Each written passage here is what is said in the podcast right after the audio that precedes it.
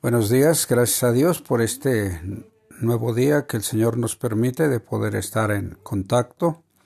Le honramos y le glorificamos porque su favor y su misericordia son maravillosos hasta este momento. Este es el segundo domingo del mes de diciembre, el último mes del año, y le damos gracias a Dios porque nos guarda hasta este momento con su favor y su gracia. Vamos a continuar hablando acerca de las promesas de Dios. Eh, hoy vamos a tener eh, la eh, parte de la vida de un rey que era el rey Joás y el tema que vamos a tratar cuidando nuestro carácter y antes de empezar vamos a orar al Señor. Padre que moras en los cielos, te agradecemos la gracia y la misericordia que nos das en este día de poder acercarnos a ti a través de tu Hijo Jesús. Pedimos que intervengas y que obres en nuestro corazón de tal manera que tu nombre sea exaltado y que tu palabra, Señor, venga a obrar en nuestra vida de tal manera que podamos ser como esa tierra fértil para que la semilla de tu palabra traga el fruto al ciento por uno. En el nombre de Jesús. Amén. Vamos a iniciar eh, con Proverbios 3, 5 al 7, que dice de la siguiente manera. Fíate de Jehová de todo tu corazón y no te apoyes en tu propia prudencia. Reconócelo en todos tus caminos y él enderezará tus veredas. No seas sabio en tu propia opinión, teme a Jehová y apártate del mal. Bueno, les comentaba yo que hoy vamos a comentar una parte de la vida de el rey Joás. Este rey tuvo la oportunidad de ser copartícipe con Dios para ver cumplidas promesas de provisión, protección, de bendición para el reino de Israel, pero su carácter le impidió aprovecharlas plenamente. La historia que vamos a, usar en este día está en el segundo libro de los Reyes, en el capítulo 13, los versículos 14 al 25.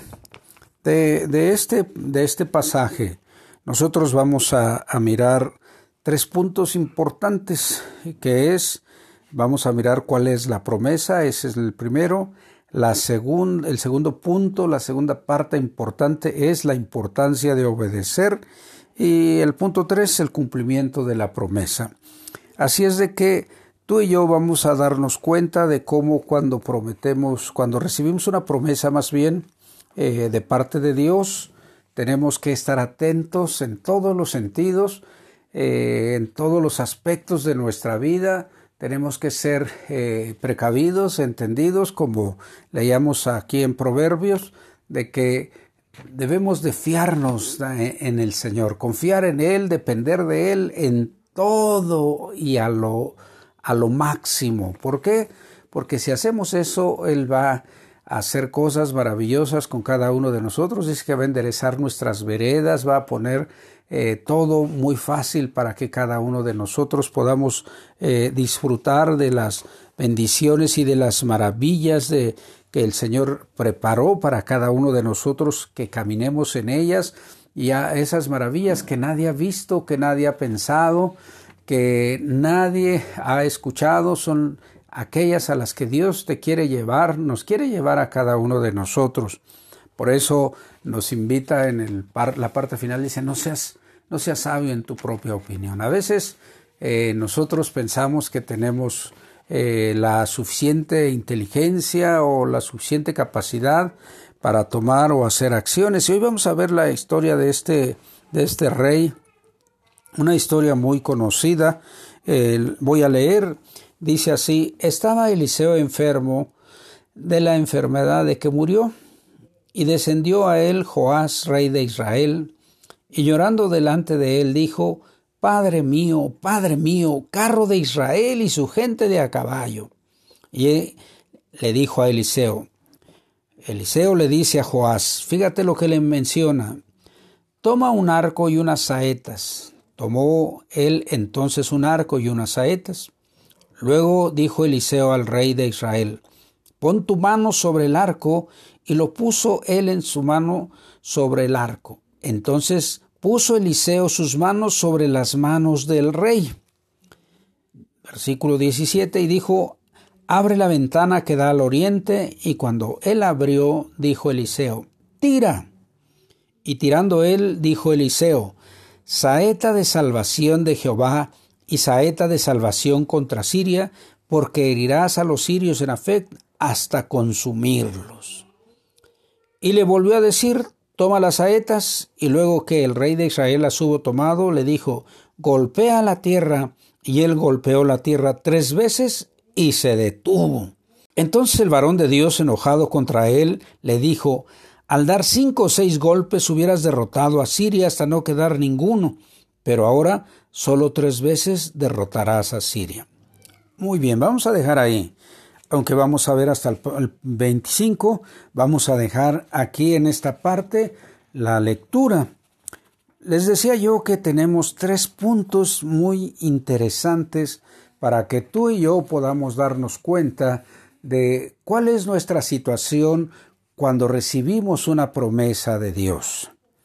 Este, este ejemplo que estamos mirando del rey Joás, que tuvo esa oportunidad maravillosa de eh, ser copartícipe con Dios eh, en el cumplimiento de las promesas que Dios tenía para su pueblo eh, Israel. Y entonces, pues esta historia nos relata muchas situaciones especiales que nosotros vamos a mirarlo en estos tres puntos. Primero, la promesa. Dice el versículo 17. Y dijo, abre la ventana que da al oriente, y cuando él abrió, dijo Eliseo, tira. Y tirando dijo Eliseo, saeta de salvación de Jehová, y saeta de salvación contra los sirios, porque herirás a los sirios en Afec hasta consumirlos. ¿Qué estaba haciendo en ese momento Dios para con el rey? A través del profeta Eliseo le estaba dando la promesa de la provisión, de la protección, de bendición, de victoria, de libertad, porque los asirios los tenían muy maltratados, muy maltratados. Y, si tú te vas a dar cuenta más adelante, los versículos 22 al 25 que vamos a tratar en un momento, de cómo Dios tuvo misericordia de del pueblo de Israel, pero el, el rey en este momento, Joás, escuchó lo que Dios tenía para él. Por medio del profeta, le dijo el Señor, saeta de salvación contra Siria, porque herirás a los sirios en Afec hasta consumirlos. Fíjate, ¿cuál era la promesa? Que iba a acabar con ellos, que iba a terminar con aquellos que eran no solo un dolor de cabeza, eran un dolor de todo. ¿Por qué? Porque los, los tenían subyugados. Tenía, estaba sobre el pueblo de Israel, los, los maltrataban, los hacían eh, sentir todo el peso de alguien que está abusando, que está teniendo acciones no propias para con ellos. Dios le da esa promesa, esa promesa de provisión, de protección, de la bendición de Dios, de la victoria y sobre todo la libertad porque cuando, cuando no estamos en libertad de vivir, eh, es muy difícil. En este tiempo, en este tiempo es muy difícil vivir libremente. Muy libre, es muy difícil, perdón, es muy difícil vivir libremente. ¿Por qué? Pues porque hay tantas situaciones eh, que hay de parte de las autoridades de salud que te dicen qué hacer, cómo hacerlo, cuándo hacerlo, qué no hacer.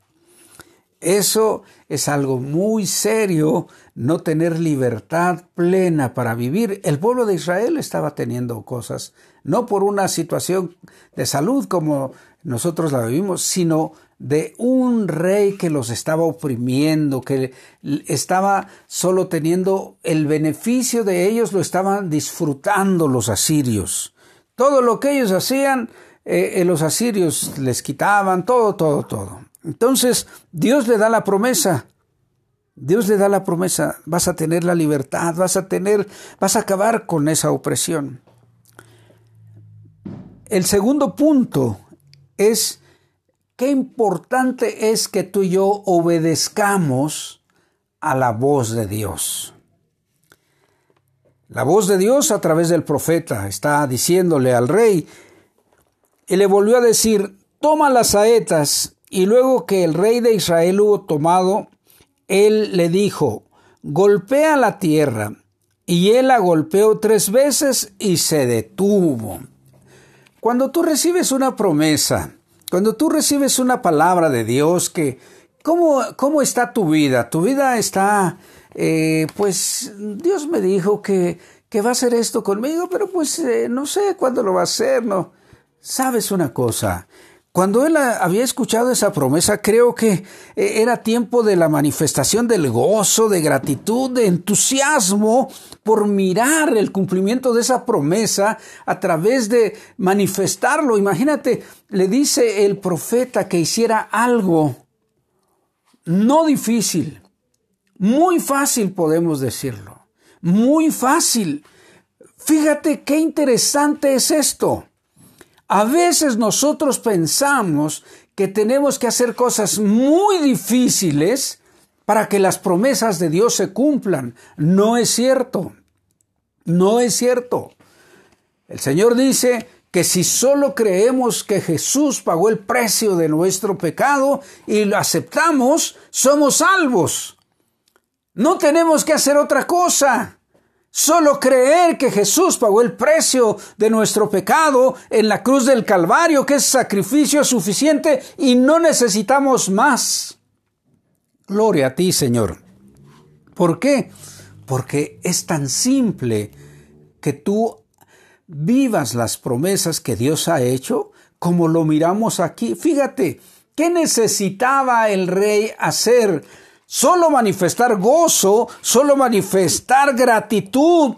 Cuando tú, cuando tú recibes una promesa, te pones feliz, yo creo que hasta saltas, creo que haces muchas cosas, caminas, les dices a todos, miren, Dios me ha dicho esto, estoy esperando que se cumpla esta promesa.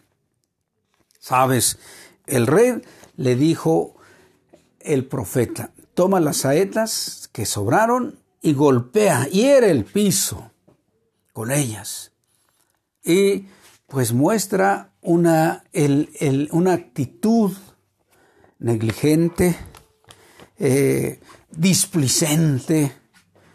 Y entonces la toma y ay, le da tres golpecitos solamente. Qué tristeza le dio al, al, al profeta, no solo eh, de mirar la actitud con la que lo hizo el rey, de tal forma que se enoja el profeta, se enoja el profeta. Dice el versículo 9 que la actitud de Joás, fíjate con qué actitud golpeó, se notaba que no había en él disposición para obedecer, para vivir las promesas. ¿Por qué? Porque solo le dio tres golpecitos y se enojó, se enojó el varón de Dios contra él y le dijo, ¿por qué solo has golpeado tres veces? Era de que cuando menos le dieras cinco o seis veces para que todo, todo, todo se cumpliera. Yo quiero que, que, que veas esto. Joás no siguió las instrucciones, pienso yo, porque él asumió que por ser él el rey, a él nadie le daba órdenes.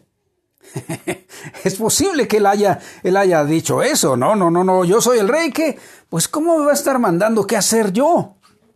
Pero aquí podemos mirar algo para ti y para mí. Eso pensaba el rey, pienso yo, de que, pues, a mí nadie me manda, yo soy el rey. Aquí hay algo muy interesante que tú y yo podemos mirar. ¿Cuál es eh, el concepto de sí que tenemos ¿Y cuál es nuestro carácter en hacer que las promesas de Dios se cumplan en nuestra vida? Fíjate una cosa, podemos darnos cuenta aquí que el carácter del rey no era muy prudente, no era el adecuado, porque hizo enojar al profeta. El profeta lo estaba mirando y la actitud no fue la adecuada. No hubo una reacción como se esperaba, de que Dios le estaba prometiendo que él iba a ser usado para darle la libertad a su pueblo, que el pueblo iba a entrar en una eh, etapa de bendición, de victoria, de libertad, de provisión suficiente para todos. Simplemente él dijo, bueno, pues eh, yo soy el rey, yo no me puedo estar sujetando a lo que dice el profeta. Y entonces, ¡bum!, no vivió. ¿Qué pasó? ¿Qué aprendemos tú y yo de esta situación del rey? Que si no tenemos el concepto adecuado de quién somos, la semana pasada hablábamos de cómo David, él se mantuvo él se mantuvo en el momento y la forma exacta en su forma de ser. ¿Por qué? Porque el concepto que él tenía era el adecuado. Aquí el rey no lo muestra. Ahora, tú y yo tenemos que aprender a controlar. Tenemos que aprender a tratar con nuestro carácter, con lo que pensamos de nosotros mismos, para que podamos ser partícipes copartícipes de las promesas de Dios. ¿Sabes? Recuerdo, recuerdo yo, te voy a decir algo muy, muy personal. Cuando, cuando acepté al Señor y cuando bajé a las aguas, cuando me bautizaron, eh, recuerdo que pues estaba yo solo.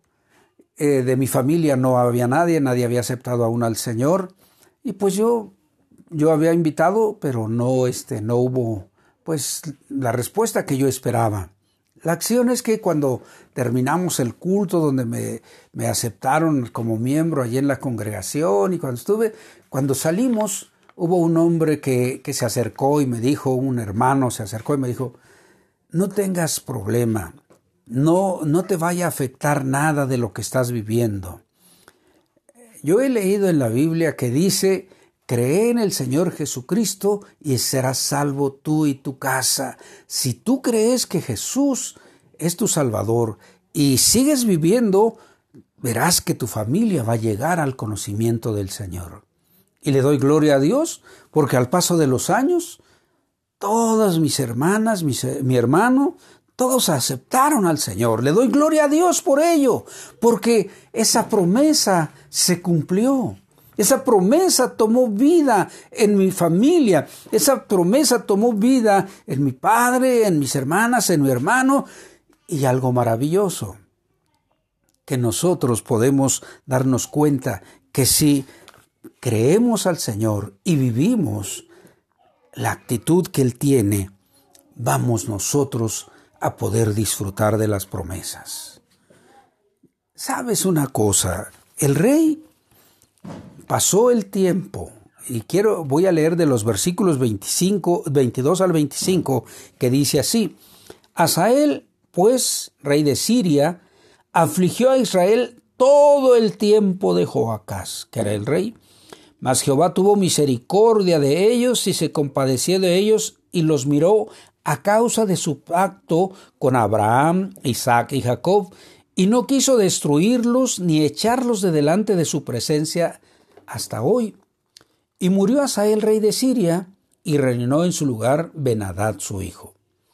Y volvió Joás, hijo de Joacás, y tomó de mano de Benadad, hijo de Asael, las ciudades que éste había tomado en guerra de mano de Joacás, su padre.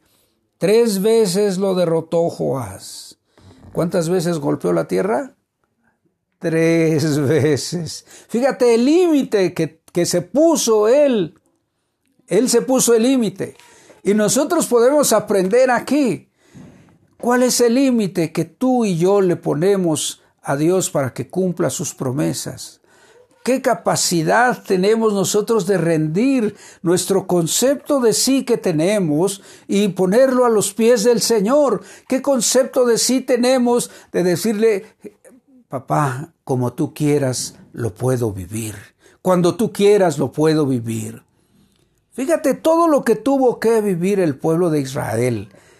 Dice que, que los maltrataban, que, que estaban, que los afligían. ¿Tú has sufrido alguna aflicción? Cuando hay una aflicción física o emocional, ay, qué, qué tremendo es. Una aflicción, una aflicción emocional, qué difícil. Ahora ellos no solo vivieron esas aflicciones emocionales o espirituales, vivían la aflicción física porque estaban subyugados. Es más, hasta les quitaron ciudades. Se adueñaron de las ciudades del pueblo de Israel. ¿Qué sucede? El enemigo siempre va a quitarnos las cosas que Dios nos ha prometido que vamos a vivir todo el tiempo si no estamos en la actitud adecuada, si nuestro carácter, si nuestro concepto de sí no está rendido a Cristo Jesús. A veces nosotros podemos vivir esta actitud como la del rey. Pensamos que pues de esta manera debe de ser y así y así y así. Eh, Dios va a bendecirme, yo lo voy a hacer y de esta forma yo creo que lo puedo hacer. Entonces, quiero que tú te des cuenta este día que Dios hace promesas y te hace promesas a ti. Que Dios está listo para que esas promesas se derramen en tu vida y tú seas eh, ese copartícipe para la bendición de las promesas de Dios en tu derredor, obedeciéndole a Él, rindiéndonos a Él, viviendo esa nueva manera de vida que Él nos ha dado, sometidos a Él, escuchándole a Él, dependiéndole Él. ¿Por qué? Porque cuando llegue el momento del cumplimiento de la promesa, se va a hacer como Dios dijo, no como nosotros pensamos. Como Dios nos ha dicho, van a ser las promesas cumplidas. ¿Qué pasó con el rey aquí? Tuvo que sufrir el pueblo la aflicción hasta que se murió y subió el hijo de, de, de Asael, subió su hijo Benadá, o sea, asumió el trono, fue que pudieron el pueblo de Israel pudo entrar en batalla para vencer a ese ejército que, a ese país que los estaba maltratando, que los estaba humillando. Pero fíjate, el rey, el, el profeta le había dicho que en Afec le iba a acabar con ellos. Pero pues no pudo hacerse realidad esa, esa situación ¿Por qué? Porque solo tres veces creyó el rey que era suficiente. Solo tres, solo tres veces le pudo derrotar. Acabó eh, con eh, el, el ejército asirio para poderse hacer de las ciudades.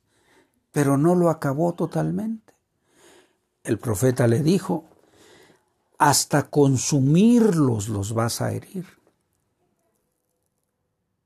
Pero cuando nosotros no atendemos a las promesas de Dios y las queremos hacer en nuestro concepto, en nuestra forma, es muy difícil. No vamos a poder disfrutar plenamente de esas bendiciones. Y Dios quiere que tú y yo podamos disfrutar de esas bendiciones. Jesús vino para que tú y yo pudiésemos disfrutar la plenitud de su gracia, de su misericordia.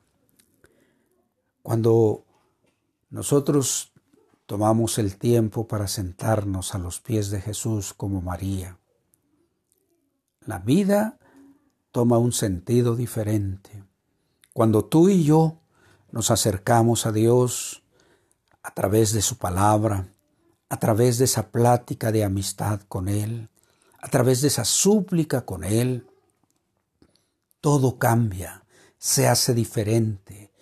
Si nos rendimos a Él plenamente, las promesas que Él tiene para ti y para mí van a ser una realidad que va a dejar asombrado a todo mundo. Esto que este pasaje que el rey Joás nos deja como enseñanza a ti y a mí, que Dios nos da promesas, pero es muy importante que obedezcamos lo que nos dice el Señor en su palabra para que las podamos vivir. El profeta le dijo que iba a acabar con, con el enemigo, pero no pudo acabarlo, solo lo pudo echar fuera.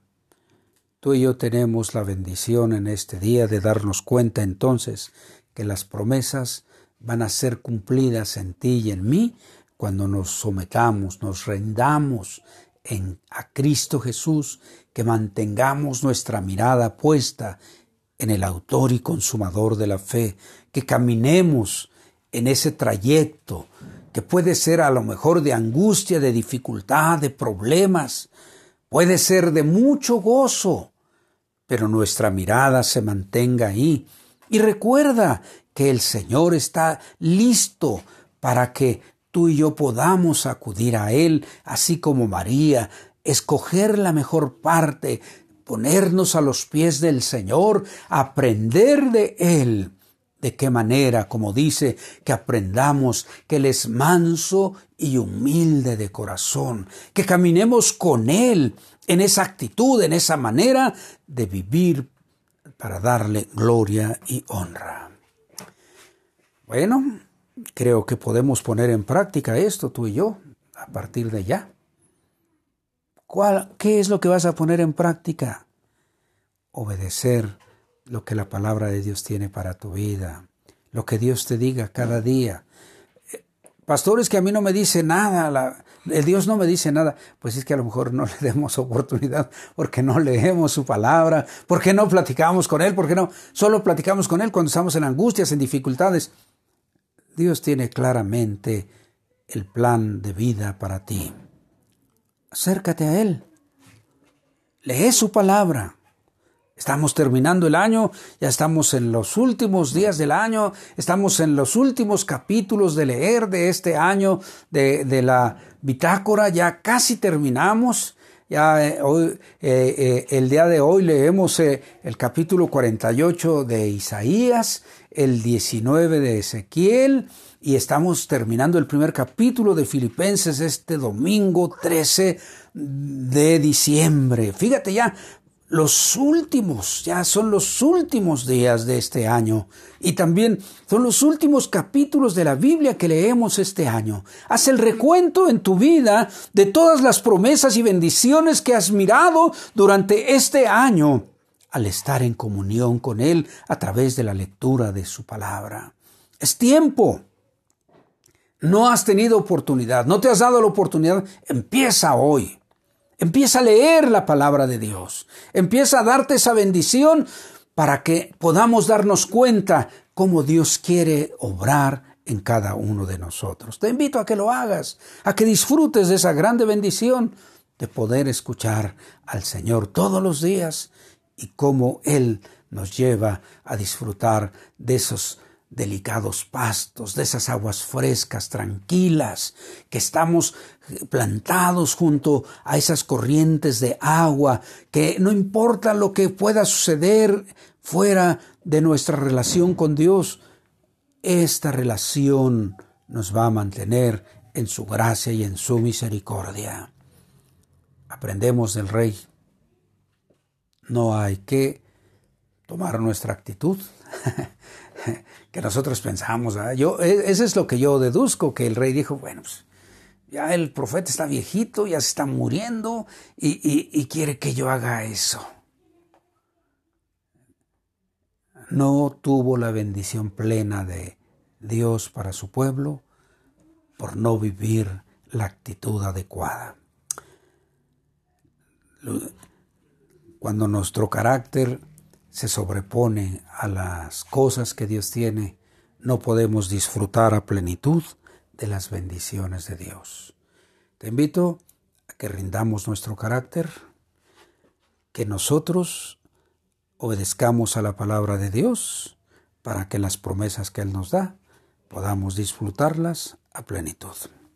Dios te bendiga y para ti que escuchas y que sabes que hay palabras de promesa para ti de parte de Dios, pero que no tienes un arreglo con, con Dios a través de su Hijo Jesús, este día dile, amado Dios, quiero que vengas a mi corazón, quiero aprender de las promesas que tú tienes para mí, quiero disfrutarlas plenamente, quiero vivir esa vida nueva que tú das a través de tu Hijo Jesús.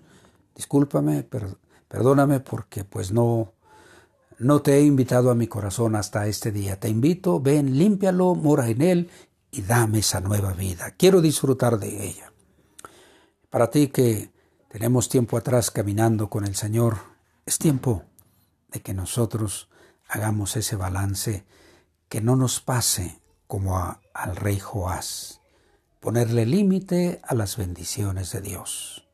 Te invito a que tomes ese, ese aliento, esa fuerza, ese denuedo, esa valentía para que leas la palabra, para que disfrutes de ella y te des cuenta de cómo cada día Dios quiere bendecir tu vida y puedas recibir las bendiciones que Él tiene a plenitud. Oremos, Padre, gracias te doy en este día por tu palabra. Te pido que bendigas a cada uno de mis hermanos te ruego por esa persona que está haciendo su arreglo contigo, de que puede estar disfrutando a partir de hoy de tu amor y de tu gracia, que tus promesas sean una realidad en la vida que tú le concedes. Tómalo tu especial cuidado, Señor, a cada uno de ellos o de ellas y que puedan disfrutar a plenitud de las promesas que tú tienes para su vida. Te ruego que bendigas a cada uno de mis hermanos y que con ese denuedo que viene de ti, Espíritu Santo, podamos día a día tomar esa actitud, esa acción que te agrada, de que nosotros podamos inquirir en tu palabra, buscar de tu gracia y de tu misericordia a través de la lectura de ella, que abras nuestros ojos, como el salmista dice, para que podamos mirar las maravillas que hay en tu ley, que podamos disfrutar, Señor, esas bendiciones, esas promesas que tú tienes para nosotros, cuando las vayamos mirando, sean una realidad en el tiempo que tú tienes determinado para cada uno de nosotros. Amado Dios, en tu Hijo Jesús quedamos en tus manos, dándote gloria y honra. Amén. Bueno, gracias a Dios, te invito a que recibas la bendición del Señor en este día. Yahvé te bendiga y te guarde, Yahvé haga resplandecer su rostro sobre ti y tenga de ti misericordia, Yahvé alce sobre ti su rostro y ponga en ti paz. Dios te bendiga y permite que las promesas de Dios sean una realidad en tu vida.